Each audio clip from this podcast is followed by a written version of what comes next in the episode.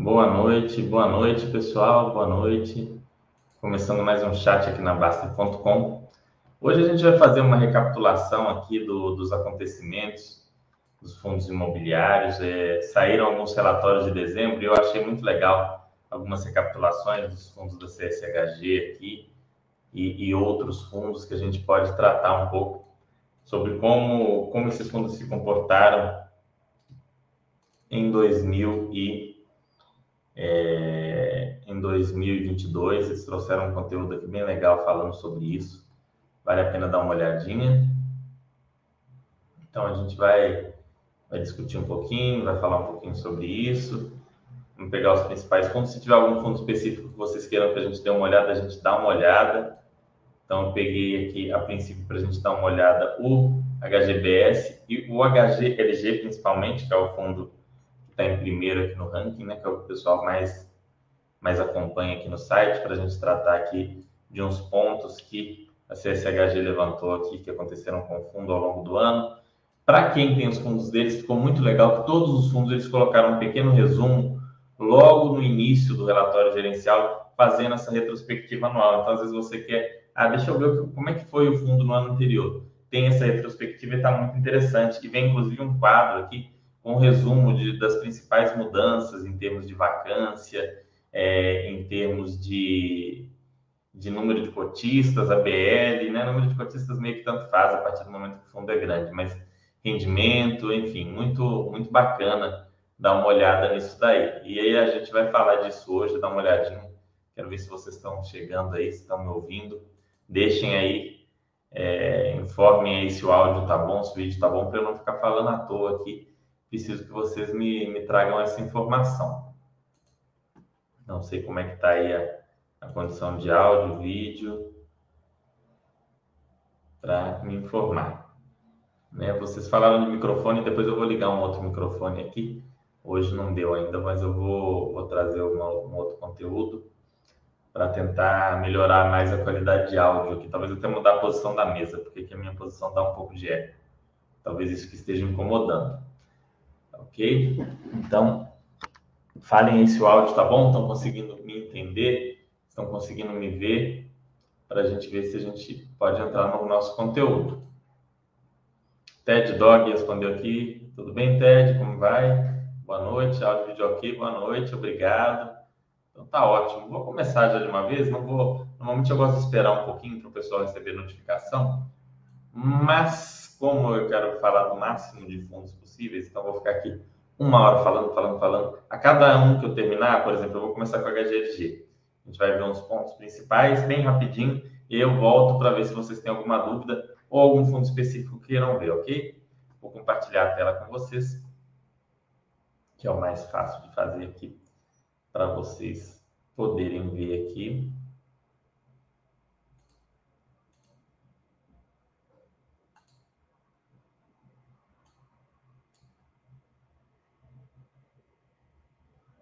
Vamos ver aqui qual que é primeiro aqui.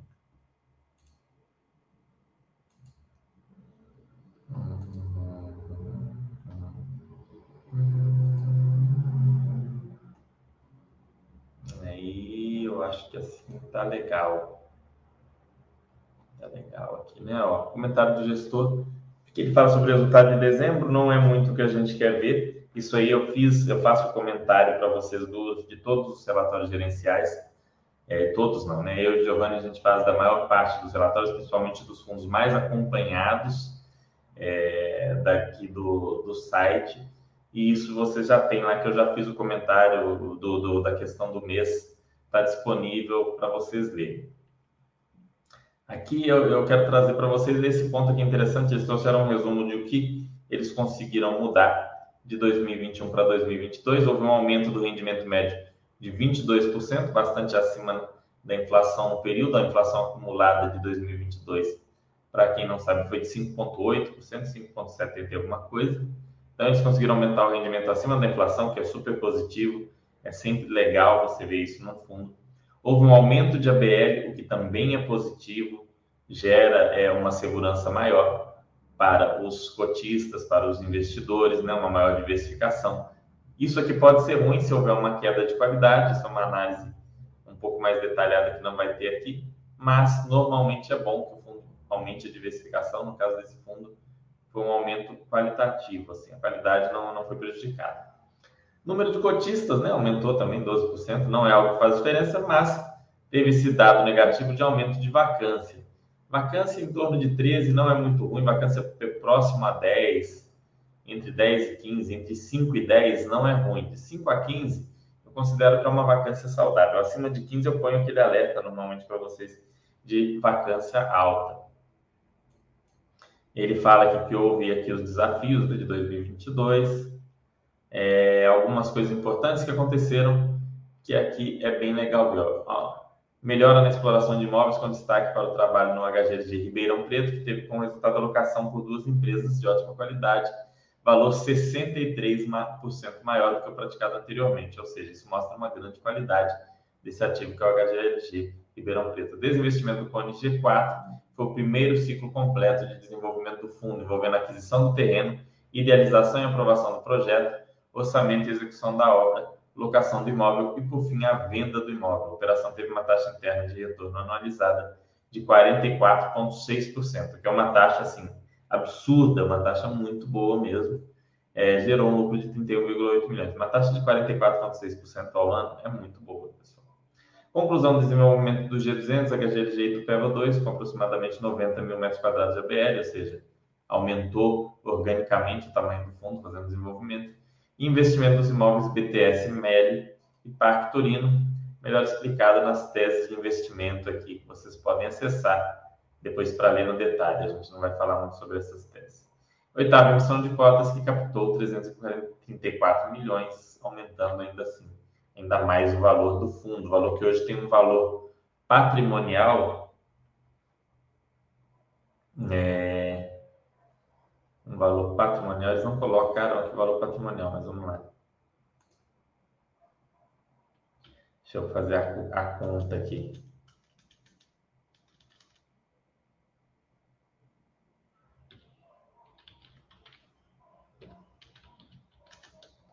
mais ou menos 3 bilhões e 650 milhões. É um dos maiores fundos do mercado, um fundo muito grande em termos de valor patrimonial está entre os maiores aí do mercado.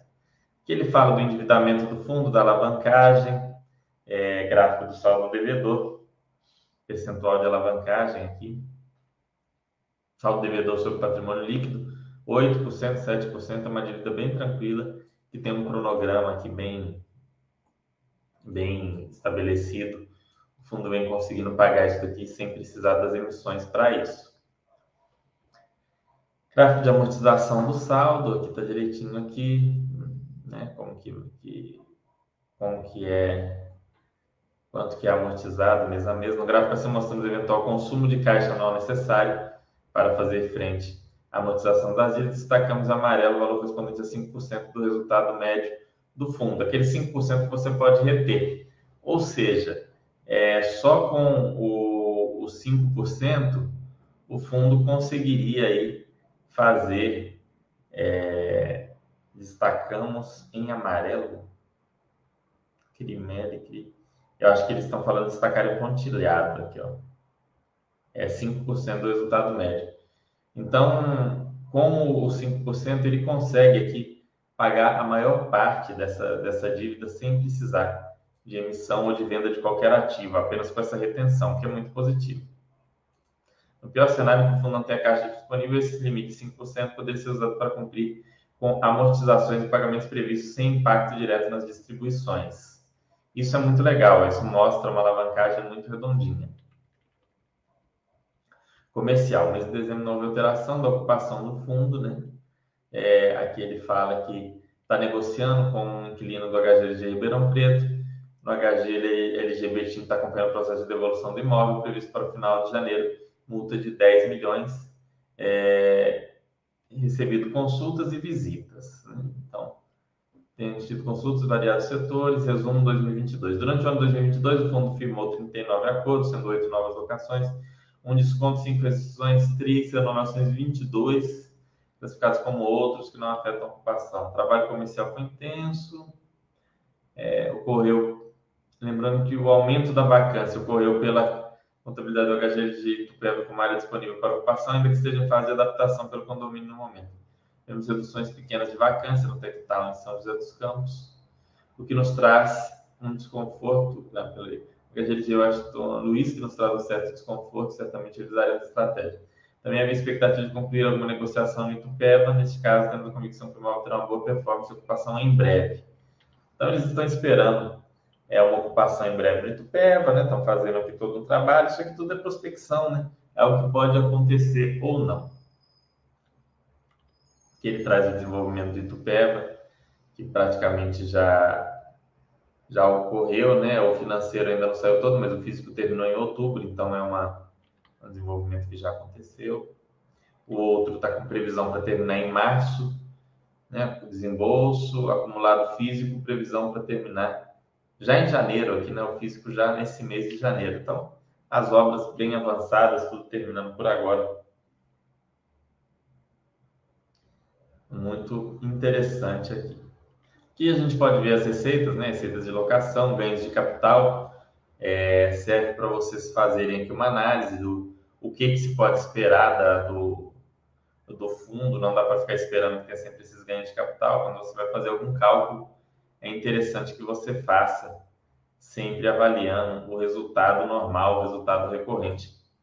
Que são as receitas de locação e algum rendimento ali de aplicações do fundo.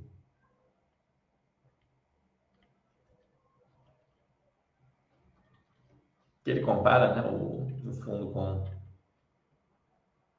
os demais benchmarks, isso não é tão interessante. Carteira do fundo, aqui detalhamento das parcelas a pagar, as aquisições, o que tem para pagar. O caixa do fundo. O fundo tem 420 milhões em FIIs, 133 em CRI, 196 em LCI, mais 193 em outra renda fixa. Então, o fundo está com um caixa bem abastecido para poder fazer essa, é, esses pagamentos de, de, parcelas aí que o fundo tem para pagar. Aqui é a diversificação, isso é um fundo extremamente diversificado, um dos motivos do pessoal gostar tanto, além de grande, é um fundo muito diversificado. Tem aqui todos esses imóveis em Betim, Tupéva, são Carlos, Louveira, Ribeirão Preto, São José dos Campos, Extrema, Vinhedo, Blumenau, enfim. Bem bacana aqui os imóveis. Duração média do, dos contratos, 4,3 anos. Revisional dos contratos, a maior parte em 2024. 80% reajustados pelo IPCA. E a maioria de contratos típicos. Tem alguns contratos atípicos ainda bastante receita AAA, ou pelo menos A, né? Aqui a gente pode pegar aqui 92, não, 82% de receitas A, 10% B e 8% apenas C. Então, muita qualidade aqui. Não tem muito o que ser dito sobre esse fundo. E teve um ano bom, terminou com um pouco mais de vacância, que é um dado ruim, mas nada absurdo, né? Vamos ver se vocês colocaram alguma dúvida ou algum ponto querem discutir para a gente passar para o próximo. Não, não deixa nenhuma dúvida. Vamos lá, vamos para o. Vamos dar uma olhadinha no HGBS, que tem um, um início aqui que fala de shoppings em geral, serve para tratar de todos os shoppings. Eu gosto muito, mesmo que você às vezes não invista nesse fundo por algum motivo, um fundo muito bem estruturado, sem alavancagem, bastante grande, diversificado, mas talvez você não goste por algum motivo Vale a pena dar uma olhada de vez em quando no relatório gerencial dele, se você investe em shoppings, porque ele traz uns pontos legais sobre o mercado de shopping, o mercado de shopping centers e Red Brasil Shopping, que é muito legal. Isso aqui é muito legal. Variação das vendas versus 2019. Lá no final de 2021, a gente estava com uma queda nessas vendas, né? É, em relação a 2019. No início de 2022 também, que a gente estava com pandemia um pouco mais intensa. E aí, a partir de maio, ali, a gente começou a ter crescimento grande em relação aos resultados de 2019. Então, assim, novembro ó, cresceu 4,8, outubro 8, setembro 7,9, agosto 7,1, julho 17, junho 14, maio 27, depois de, de abril ele começou a ter uma, uma melhora boa. Vacância mediana dos shoppings também caiu. Vejam que a vacância mediana no Brasil, novembro de 2021 era 6, 6.1, 6.2, 6.3, mesmo assim não chegou de 2021 para cá níveis muito periclitantes. Se vocês viram as entrevistas que eu fiz lá na época do fechamento dos shoppings, vocês lembram que a gente falava em, em acreditar numa possibilidade de vacâncias de 15%, e vejam, a gente está muito longe disso, nós estamos com uma vacância hoje de 4,7%. A gente não, os gestores falavam comigo, né? Essa informação de vacância. Então, vacância a níveis bem tranquilos. É, o próprio fundo tem uns dados aqui muito bons, eu vou pôr lá nos gráficos para a gente ver mais claramente, mais vendas é, um crescimento de 5,1% comparado a 2019, vacância de 6,4%, que é uma vacância ok, ENOI metro quadrado do fundo, crescimento de 32%, considerando o portfólio atual versus o de novembro de 2019, o que denota é, no acumulado ano 12% versus 2019, destaque para os shoppings Vila Lobos, Moca, Pen e Suzano. Quando tem esse aumento grande, ou denota uma melhora de qualidade do portfólio, ou é, uma, uma melhora no operacional dos shoppings. Aqui, no caso, com certeza foi um pouco das duas coisas. As duas coisas tiveram participação. Aqui ele traz shopping por shopping, vale a pena dar uma olhadinha para quem é cotista. Nós não vamos adentrar aqui, senão a gente vai ficar falando só desse fundo. Falando de práticas de resultado, que novamente o resultado desse fundo é praticamente todos. É, ele não, não, não, não fez grandes vendas de imóveis nem nada, então é praticamente todo de, de aluguéis e de rendimento de fundos imobiliários estratégicos que ele está alocado. Dá para esperar esse rendimento de 1,40 como algo recorrente. Né? No segundo semestre ele fez uma média de 1,41. Então a gente pode esperar aí esse rendimento normal de 1,40 para esse fundo. É algo que faz sentido. Rendimento acumulado e não distribuído. Aqui a mudança. Rentabilidade. Vamos dar uma olhada nos indicadores operacionais. Né? Esse fundo é um fundo que teve um desempenho médio bem acima do, Aqui, indicadores operacionais. Ó, vendas totais 2019, 2021, 2022. Olha para vocês verem aqui. Ó. Melhora novembro em relação aos dois últimos anos. Outubro melhora, setembro melhora, agosto melhora, julho melhora, junho melhora, maio melhora. Até abril também teve melhora. Abril melhora, março melhora. E aí, fevereiro fevereiro e janeiro não, mas a gente deve observar, ao que tudo indica, em janeiro e fevereiro desse ano alguma melhora, tá? Vacância do fundo, vocês podem ver aqui que ficou, começou o ano lá um pouco a, acima de 6 e terminou o ano, né, estava chegando em 7, terminou o ano em 6.4, houve uma melhora, ainda estamos em níveis de vacância acima de 2019, que pode gerar aí, ó, novembro de 2019 estava em 5,1.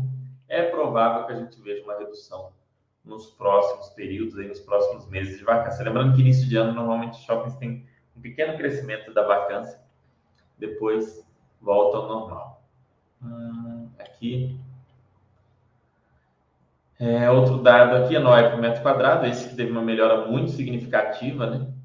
Pode ver que em quase todos os meses aqui está maior e, vejam, novembro foi de 60 reais para 79. Como eu disse, o NOI metro quadrado indica uma das duas coisas. Ou o fundo reciclou o portfólio melhorando a qualidade dos ativos, ou então adicionou ativos melhores, ou a outra opção, os próprios ativos do fundo tiveram uma melhora operacional. No caso aqui, foi um pouquinho das duas coisas, mais essa melhora operacional.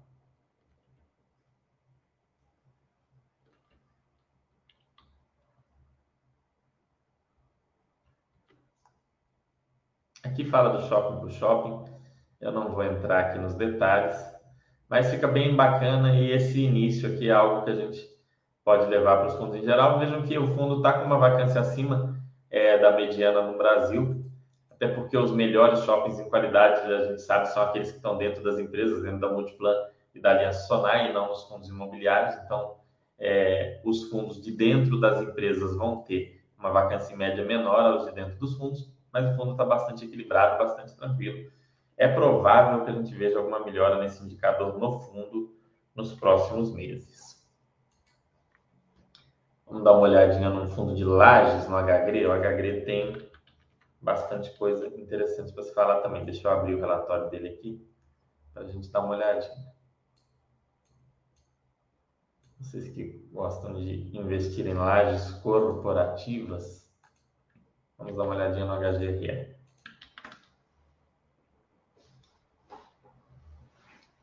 Vamos ver aqui. HGRE é o fundo de real estate, o fundo de escritórios da CSHG, voltado para escritórios. É um fundo que tem uma vacância maior, né? A gente vai ver os resumos aqui dele também. Deixa eu ver se vocês deixaram alguma dúvida enquanto isso. Fernando, então no final a meta é procurar fundos que trazer essa qualidade e segurança para nós. Vejo que acaba sendo melhor do que ter um monte de lixo. Valeu, faz todo sentido. Sim, Gabriel, assim, você tem que ter fundos bons. Quantos fundos você vai ter? Depende de você, né? Eu não acho muito legal ter dois, três. Acho que você corre um risco muito alto. Mas não acho que tem necessidade de ter 30, 40. Então, o que é um número razoável? Ah, 8, 10, 12, 15, 20 é um número razoável, dependendo do tamanho do seu patrimônio e do seu nível de acompanhamento. Você, com acompanhamento um pouco maior, pode ter uma carteira menor de 8, 12 um acompanhamento menor pode ter uma carteira de 18, 20, mas não vejo necessidade de uma carteira de 40.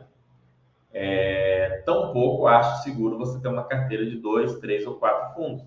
Então você pode ter ali, sei lá, um terço em, em fundos de papel, você pode ter é, fundos de CRI ou algum FOF, e você vai ter ali os fundos de tijolo, é, lajes, logística, shopping, imóveis de rua, né, os fundos de varejo, você vai construindo ali um portfólio diversificado com os fundos que você entender que tem uma qualidade alta, né, uma boa qualidade, uma boa capacidade de repasse do, do no, no valor dos aluguéis e tudo mais. Como eu costumo dizer, provavelmente na cidade que você mora, na cidade que todos vocês aí moram, vocês conheceram já aquele, aquele velhinho investidor em imóveis, que ele tem ali seus 10, 15 imóveis, aluga e ele vive bem, ele é considerado rico na cidade.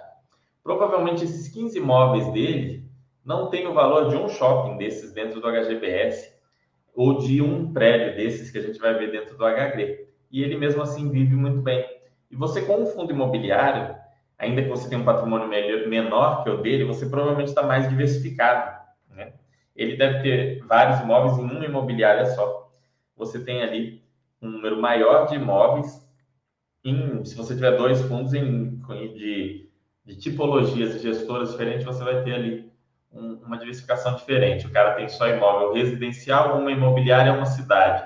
Você tem, às vezes, imóvel logístico, escritórios, shoppings, em mais de 10 cidades, com três ou quatro ou cinco gestores diferentes. Você está muito mais bem diversificado. Então, assim, essa obsessão de querer ter um monte de ativos, não, não, não acho necessário. Mas, ah, do mesmo modo que não é necessário, também não é proibido. Se você conseguir fazer um acompanhamento adequado e entender que aquilo faz sentido no seu portfólio, não é nenhum problema. Conheci investidores com resultados fantásticos em fundo imobiliário, sempre tendo 8 a 12 fundos, e também vocês devem lembrar do André Bassi, o André é, foi moderador aqui da Baster, da Baster, tem um tremendo conhecimento, sempre falou que tinha entre 30 e 40 fundos. Então, não tem uma regra aí que sirva para todo mundo. Ah, você deve ter X fundos. Não, não existe essa regra. Vamos dar uma olhada aqui no HGRE, como eu ia dizendo, a gente tem aqui uma vacância razoavelmente alta. É, ele fala aqui que o resultado do fundo foi 77, é, 58 centavos por cota, pá, pá, pá. Entende que nos próximos meses a distribuição recorrente deve ser de 78 por cota, entende que é uma distribuição sustentável mas se esses resultados mudarem, pode cair aí de alguma forma. E aqui ele fala o seguinte: é, o mercado de lajes corporativas em São Paulo reduziu marginalmente a vacância durante o ano, de 21,6 para 21,1. Né? ou seja, sobre um estoque total de 11,8 milhões, conforme a Builds. Então, 21,1, a vacância do fundo é 21,7. O fundo está ali com uma vacância muito próxima dessa média de São Paulo, que é onde está é, é, concentrado o portfólio dele. O mercado teve uma, houve uma bastante movimentação, porém cresceu pouco a área ocupada. Né, os, os, aqui eles falam que o, o passou, reduziu a vacância de 30 para 21, mas não na magnitude que eles gostariam inicialmente. Acabamos, acabaram não conseguindo concretizar nenhuma venda, pois o mercado se mostrou avesso, é, com exceção dos ativos mais premium. Né? A gente fala, às vezes, de alguns fundos que têm ativos mais premium aqui também, como o JSRE e o PVBI. Eu, eu vou, o PVBI eu não vou trazer agora, porque ele só vai trazer esse resultado fechado do ano no próximo relatório. Aí eu devo falar um pouco do PVBI, tá bom? Um outro chat. Talvez fazendo um chat de análise só desse fundo específico, que hoje é o fundo de maior qualidade imobiliária em termos de lajes.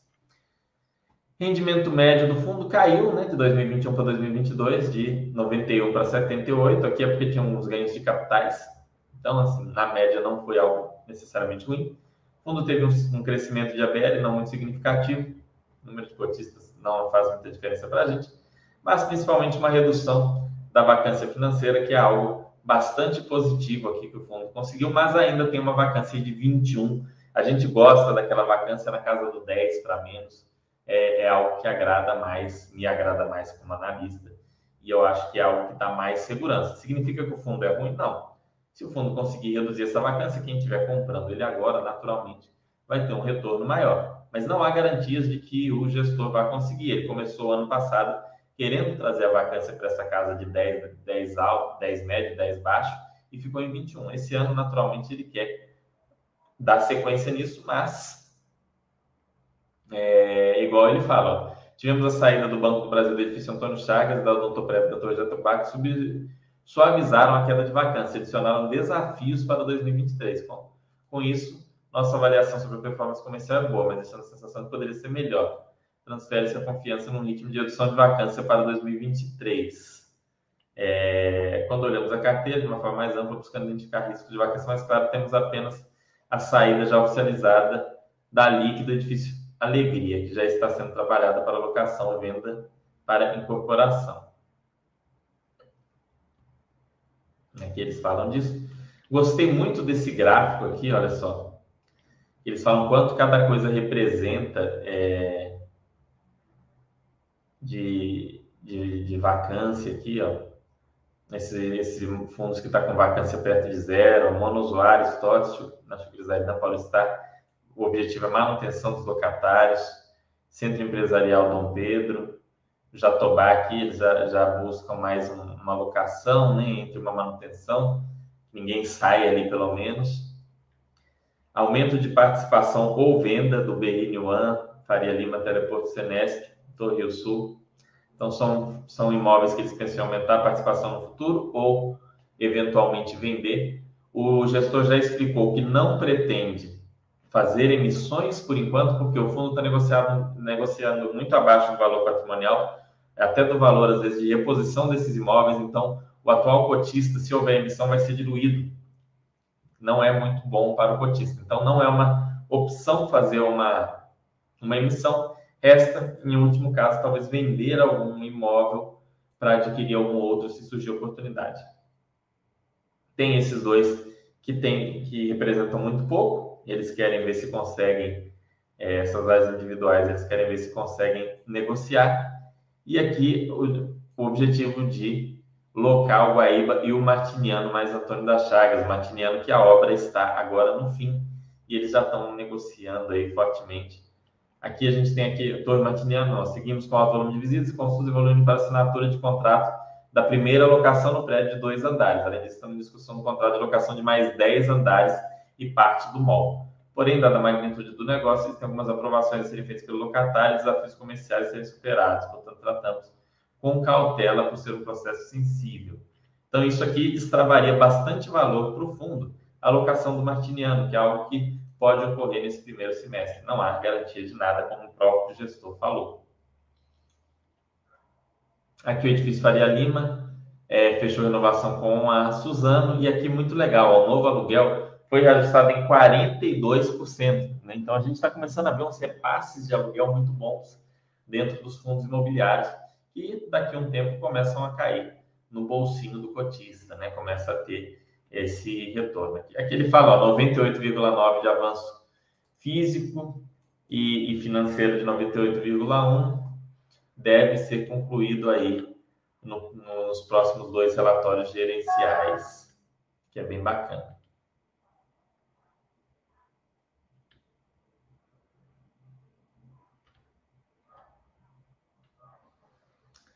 Aqui, falando, ó, a previsão deles é concluir agora em janeiro. Então, no relatório gerencial que vai ser publicado no princípio de fevereiro ou princípio de março, talvez a gente já tenha alguma notícia boa do Martiniano, no mínimo, a conclusão aí da obra. E aqui vem né, o resultado do fundo, o que, é que ele vem conseguindo entregar aí. É, ele vem entregando um resultado bastante robusto no, no, nos últimos 12 meses, bastante estável, em torno de desse valor aqui. Mas houve ganhos de capital pelo caminho, então tenho atenção. Se o fundo conseguir é, fazer as locações e tudo mais, é provável que tenha um rendimento até um pouco maior, ele consiga subir isso acima de 78, mas se não, o fundo, o gestor entende que no primeiro semestre dá para manter esse valor. Ele ainda tem um bom saldo acumulado aqui em reservas para poder complementar isso daí. Mas vejam aí ó, que o resultado aqui está na casa de 58 centavos. Então, muita atenção. Aqui o retorno do fundo em relação a FIX, carteira do fundo, Aqui os valores que ele tem para pagar, ele tem para receber 64 milhões, para pagar 75, bastante equilibrado. Esse fundo não tem um, um problema sério de endividamento, não tem um problema complicado de resolver. As, as regiões aqui dos imóveis, bastante imóvel, bastante aqui na Chuprizaidan, que é uma região um pouquinho complicada ainda, enfim. Nós temos aqui os resultados. Aqui a evolução da vacância ao longo do tempo, no ano passado, a partir de 29,7 para 21,2, é uma melhora positiva. Esse ano a gente espera que o fundo continue progredindo aí. Ele é reajustado meio a meio por IPCA e GPM, hoje IPCA e GPM estão ali casadinhos, isso não faz grandes diferenças. Naquelas épocas em que o IGPM foi na lua, isso fez bastante diferença. Mas, de todo jeito, ninguém conseguiu repassar aquele GPM maluco nas locações. Vamos ver se vocês deixaram mais alguma dúvida.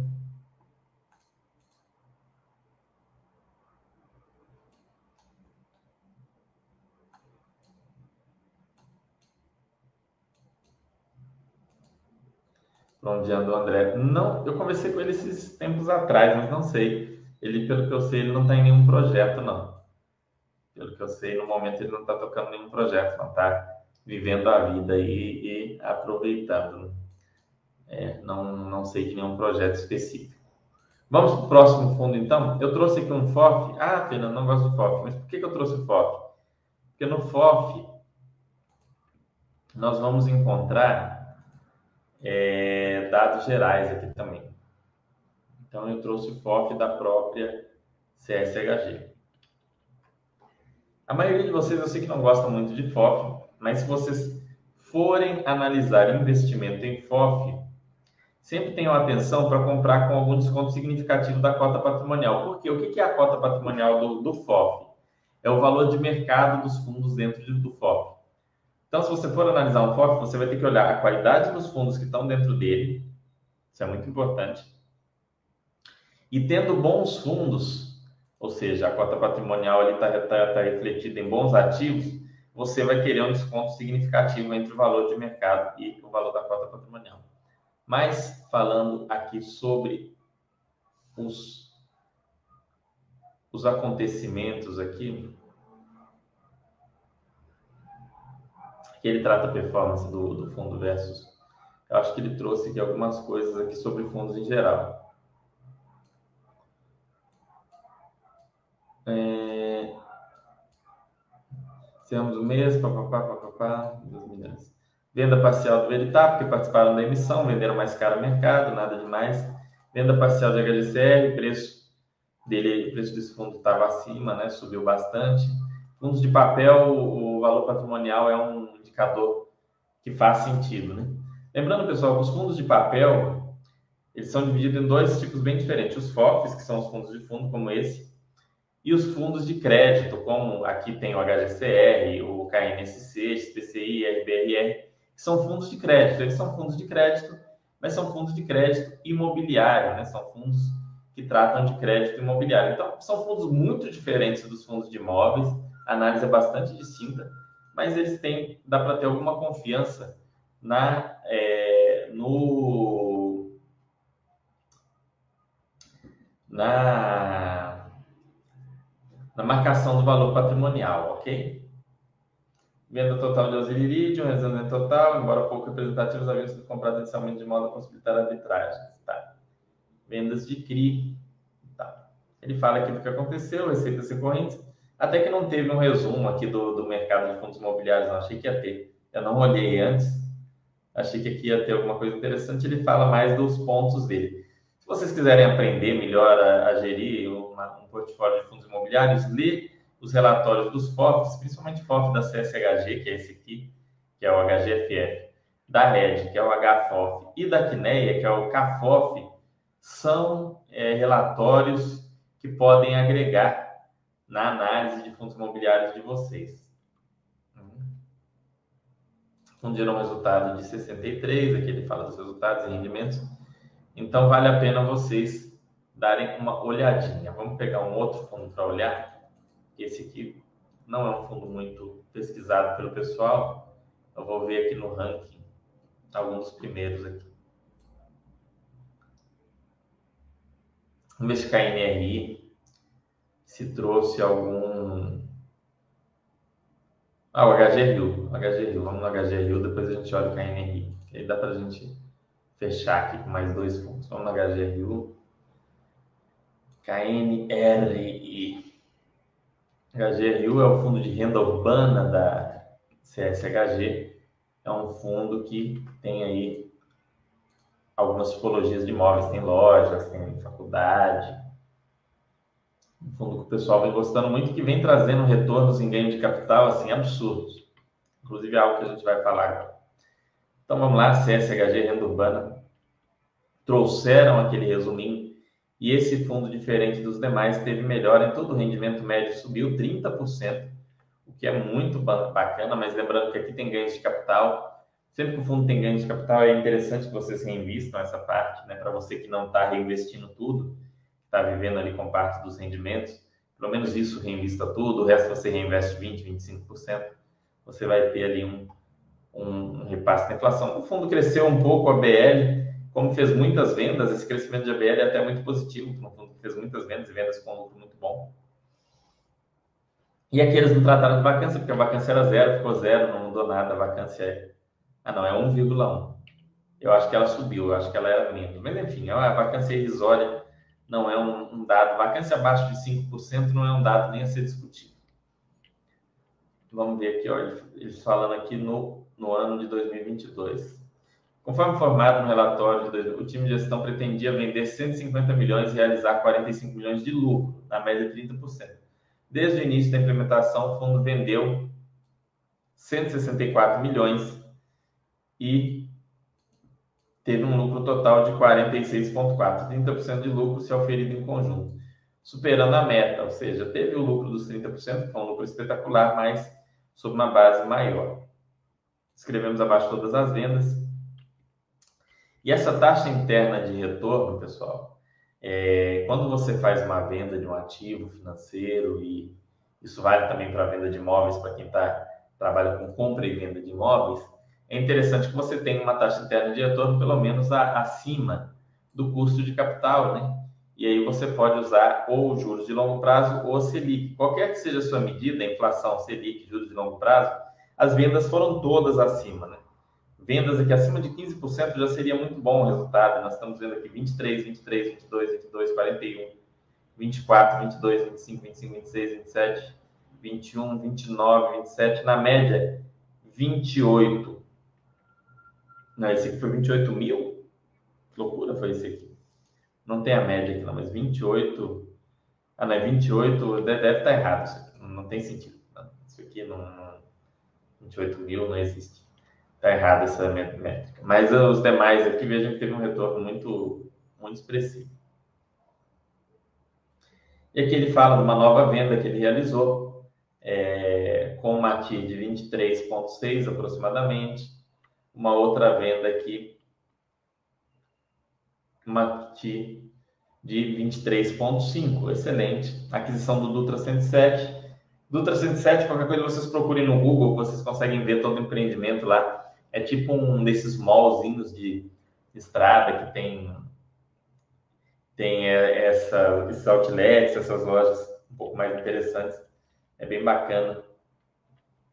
Fica na Avenida, na Avenida Dom Pedro I, 1100, na cidade de Taubaté, estado de São Paulo.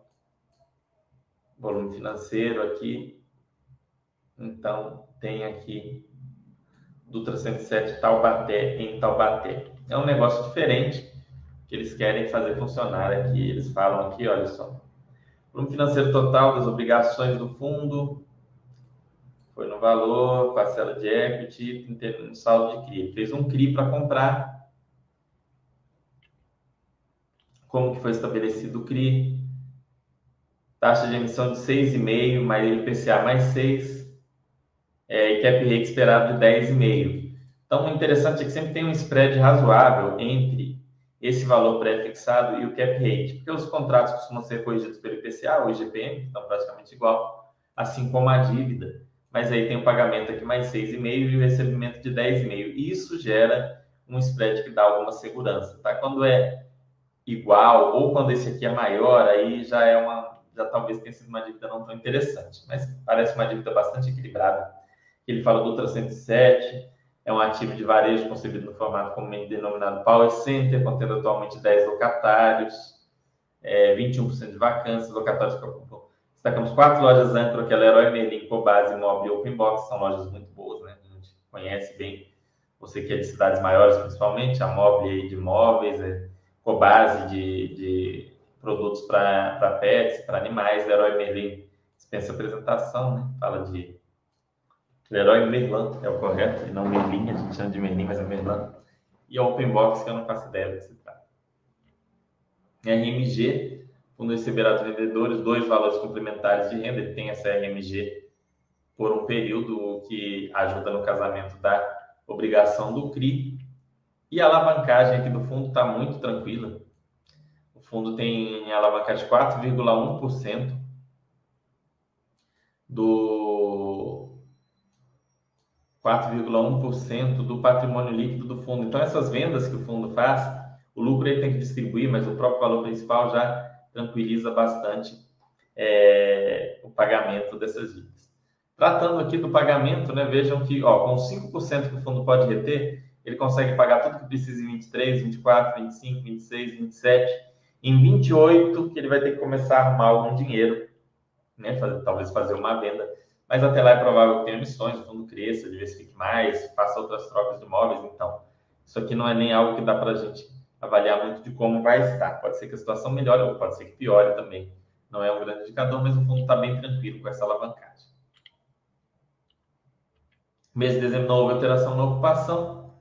É, deram desconto para o Estado de Salvador, porque a operação sofreu por conta da pandemia, etc. Para 2023, temos como principal objetivo a comercialização do Dutra 107.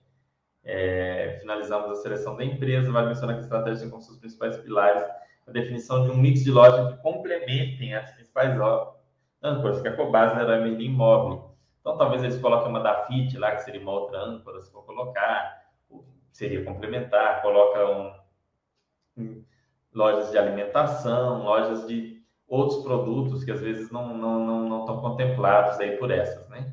Então tem coisas que podem ser complementares e quem busca isso é a empresa que eles, né, que eles contrataram para é, alocação. Às vezes aparece um potencial inquilino que é uma loja que não tem nada a ver, que não vai atrair pessoas para lá, né? Aí eles não locam, eles quando tem um espaço pequeno. Quando tem muito espaço, até pode locar, mas eles. O interessante é montar um local que as pessoas queiram ir por diversos motivos diferentes. Por exemplo, você coloca ali um cartório, pode ser útil, dependendo do local que fica. Você coloca ali um, um banco que o pessoal vai ali, saca um dinheiro, tem ali um caixa eletrônico, enfim. Tem muita coisa, uma farmácia grande, uma droga raia grande ali, enfim. São as possibilidades. O fundo tem pago de maneira recorrente 82 centavos, que é o que ele deve continuar. Talvez ele aumente um pouco é, com os reajustes. Vamos ver os meses de reajuste aqui. Esses meses de reajuste, reajuste, reajuste. Aqui, ó, os CRIs a pagar, a gente viu que está muito tranquilo essa questão do endividamento. A questão aqui do, da diversificação, varejo de alimentício e vestuário, muito bom. Aqui, ó, reajuste é principalmente em setembro. Tem aqui um, os reajustes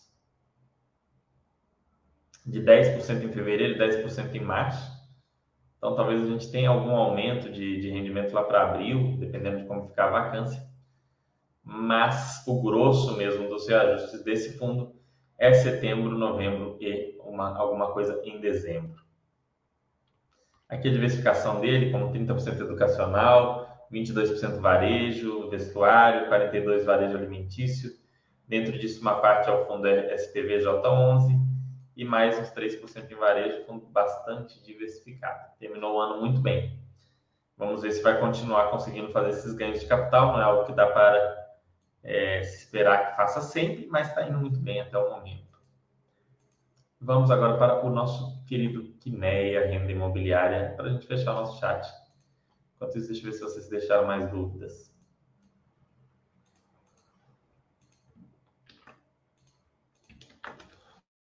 Que nem a renda imobiliária é um dos maiores fundos do mercado, né, com patrimônio líquido de 3 bilhões e 800 milhões, né, é maior do que o HGLG que a gente viu.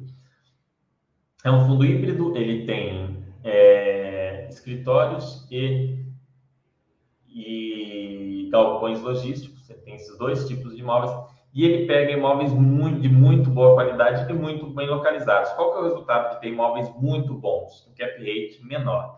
Eu sempre uso o exemplo para vocês de aluguel de imóvel. Eu alugo esse apartamento aqui, eu pago R$ 1.800 de aluguel. Se eu, se eu pegar um imóvel que vale o dobro do valor desse, vamos colocar que esse imóvel vale 500 mil, só para ficar fácil de calcular. Aí eu aluguei um imóvel que vale um milhão. O aluguel provavelmente não vai ser 3.600, vai ser 3 mil. 3.200, 2.800, a diferença de aluguel não dobra pelo valor e qualidade do imóvel dobrar. Quanto melhor a qualidade, normalmente menor é o percentual de aluguel que você conhece, o cap rate.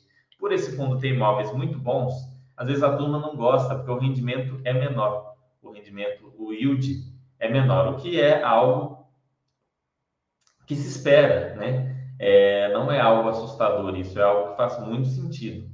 Não, é, não, não é algo que desabona o fundo. Ele está aqui com uma vacância de 6,98, teve um aumento de vacância, né? É... Aqui que eles falam em relação à carteira imobiliária, no mês de dezembro tivemos a desocupação do escritório de advocacia, de alguns edifícios Bela Paulista, dois andares do edifício Boulevard Corporate Tower, aqui próximo à minha casa. Boulevard. Considerando as movimentações acima, a vacância física passa a ser de 2,43 ante 1,74, a financeira de 6,98, porque eles têm alguns é, descontos temporários e, e alguns, como é algumas dilações de prazo para pagamento, então a vacância física do fundo está muito tranquilo, 2,4, né? a financeira também 7, vacância desse fundo não é algo a se preocupar. Base de ocupação do imóvel haverá expectativa de que a MG terminará no primeiro trimestre. Mesmo descontadas as antecipações ocorridas, o término do RMG do Rocha Verá e o aumento da vacância, o volume sustentável se manterá em 91. Então, mesmo com esse aumento de vacância e com o fim da RMG do Rocha Verá, ele entende que os 91 centavos é sim é, sustentável. O fundo não trouxe aqui nenhuma informação naquela essa retrospectiva, igual a SHG trouxe, que é uma pena, porque essa retrospectiva eu achei uma coisa muito legal. outros gestores deveriam copiar. Negociação e liquidez aqui, ele traz aqui, é um fundo super líquido. Receita por estado, tem aqui Minas, Rio, São Paulo. Logístico escritório, mais logístico do que escritório, mas não, não, não tão dividido. Atípico e típico, a receita por tipo de contrato, tem bastante contrato atípico. Prazo médio dos contratos é de 10 anos, bastante ajuste pelo IPCA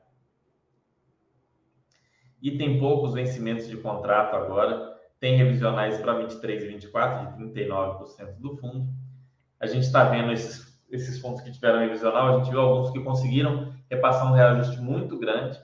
É, o KNRI vai ter esse teste agora, a gente vai ver se a gente vai ter um grande aumento ou uma eventual diminuição nos aluguéis, ou às vezes uma manutenção. Nós vamos descobrir nos próximos dois anos. Nada disso é motivo para vocês se preocuparem demais ou desesperarem principalmente porque esse número aqui está muito legal. Veja que de todos os fundos que a gente viu, tirando o HGRU, por motivos específicos, esse aqui é o fundo que está mais saudável nisso aí. Absorção de carências, né? projeção de incremento de receita conforme o término das carências de contrato de locação. Vejam que é, é aquela vacância financeira que vai se igualando à física aqui, ó. Vai ter receita adicional até maio, vai tendo essa receita a mais. Vacância por segmento, escritórios de Minas, escritório de São Paulo. Escritórios de Minas é aqui, aqui no Boulevard. É um prédio muito bom, eu entendo que eles não vão ter grande dificuldade para alugar um prédio em cima de um shopping, uma área da cidade que tem metrô em frente aqui em Belo Horizonte. Não são todos os lugares que você tem acesso ao metrô, acesso a ônibus, é, garagem, enfim, é um, é um prédio excelente. Provavelmente se não for o melhor prédio de escritórios daqui da cidade, é um dos melhores. Não vejo grande dificuldade. No Rio, está uma situação um pouco mais tensa, mas o fundo vem se saindo bem. E aqui ele mostra a diversificação, mais de 95 inquilinos, então super diversificado. É aquilo que eu falei com vocês do senhorzinho, que às vezes tem um imóvel lá alugado na sua cidade, ele tem alguns imóveis, ele vive daquilo. Ele provavelmente não tem 95 inquilinos e 12 edifícios corporativos com 130 mil metros de ABL, ou nove galpões com 630 mil metros de ABL, totalizando 21 imóveis imensos. Então, olha só, imóvel no Itaim, Pinheiros, Vila Olímpia, que é uma região muito boa, é, o Boulevard que eu falei aqui com vocês, um centro de distribuição em Pouso Alegre, para quem não conhece Pouso Alegre, Pouso Alegre fica bem, né, pra, quase na divisa de São Paulo e Minas Gerais, ou seja, fácil acesso tanto para Belo Horizonte quanto para São Paulo capital, então, você tem um galpão ali, é, é muito bom. Jundiaí, próximo a São Paulo, Campinas, o pessoal conhece também, sabe que é muito bom. Em termos de qualidade imobiliária, esse, sem dúvida, é um dos fundos que tem destaque é, aqui, em, aqui na nossa Bolsa de Valores. Ele é um dos fundos que se destaca em termos de qualidade imobiliária. Vai ser o fundo que vai render mais? Obviamente não. Aquilo que tem mais qualidade tende a ser mais bem precificado e tende a ter um retorno que vai ser ali na média, às vezes um pouco acima, mas com uma segurança bem maior, né? No, no, em longo, longo prazo, ele pode inclusive ter retornos maiores, mas você não pode esperar um retorno de curto prazo muito bom em ativos de qualidade muito superior. Isso é importante vocês terem isso em mente, terem isso bem alinhado na cabeça de vocês.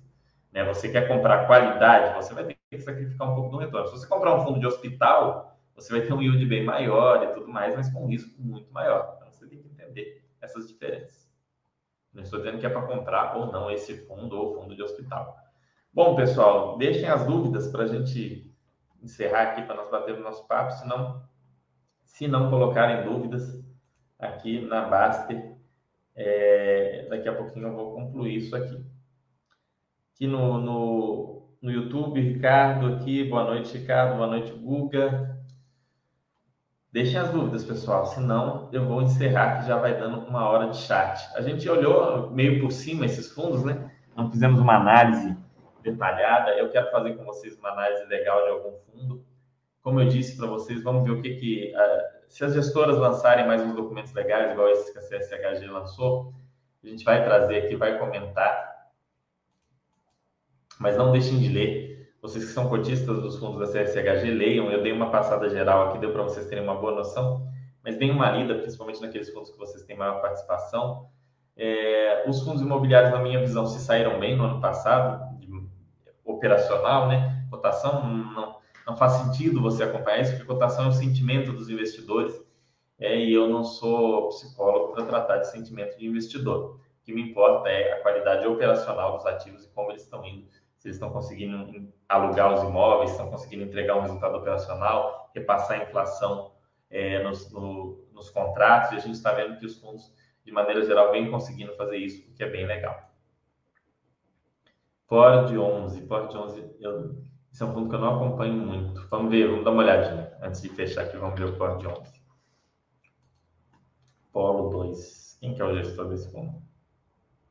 Fundo de recebíveis. Fundo de recebíveis, você vai ter que olhar alguns pontos. Quais são os pontos que você olha no fundo de recebíveis? Primeiro, você olha se ele é muito bem, se ele é bem diversificado. Então, você abre o relatório gerencial, lá ele vai dizer como que é a distribuição. Aqui no resumo, aqui não, não tá. Mas, no caso do porte, ele tem taxas médias boas, né? Tem taxa média de PCA. Ele é bem diversificado, né? Entre PCA e GPM e, fixado, mas principalmente PCA, CDI e GPM, o que é legal, né? Essa diversificação de taxas, mas a gente tem que ver a diversificação de emissores. Vamos dar uma olhadinha na diversificação de emissores do PORD.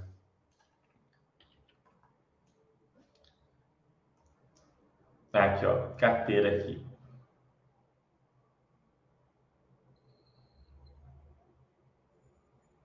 Olímpia, Aval, Financiação, Subordinação, CRI corporativo, tipo de garantia. Tem muitos CRIs, né? A gente vê aqui, tem muito, muito, muito CRI. Tem CRIs pulverizados, CRIs da, da Cotemig, Alphaville.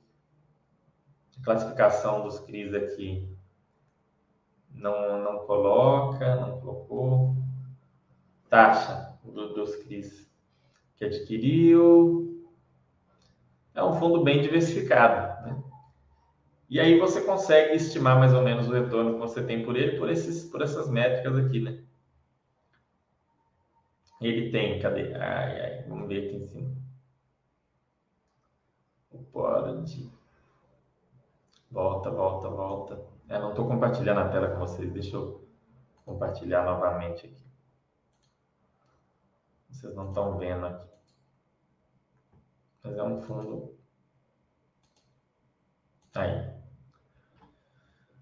Hum, rentabilidade, fundo benchmark, agosto de 2022, início. Deixa eu ver aqui se tem taxa de performance. Taxa de performance. Performance 15% do que exceder o yield diário do IMAB. Não, IMAB, legal. É um bom, é um bom benchmark. A administração é 0,9, não é uma administração alta. Histórico de distribuição, legal. O fundo já tem um histórico grande, pode. Engraçado, porque eu já estudei esse fundo há muito tempo, mas eu não lembrava de nada. Eu esqueço dos fundos, pessoal. Às vezes tem que olhar do zero, né?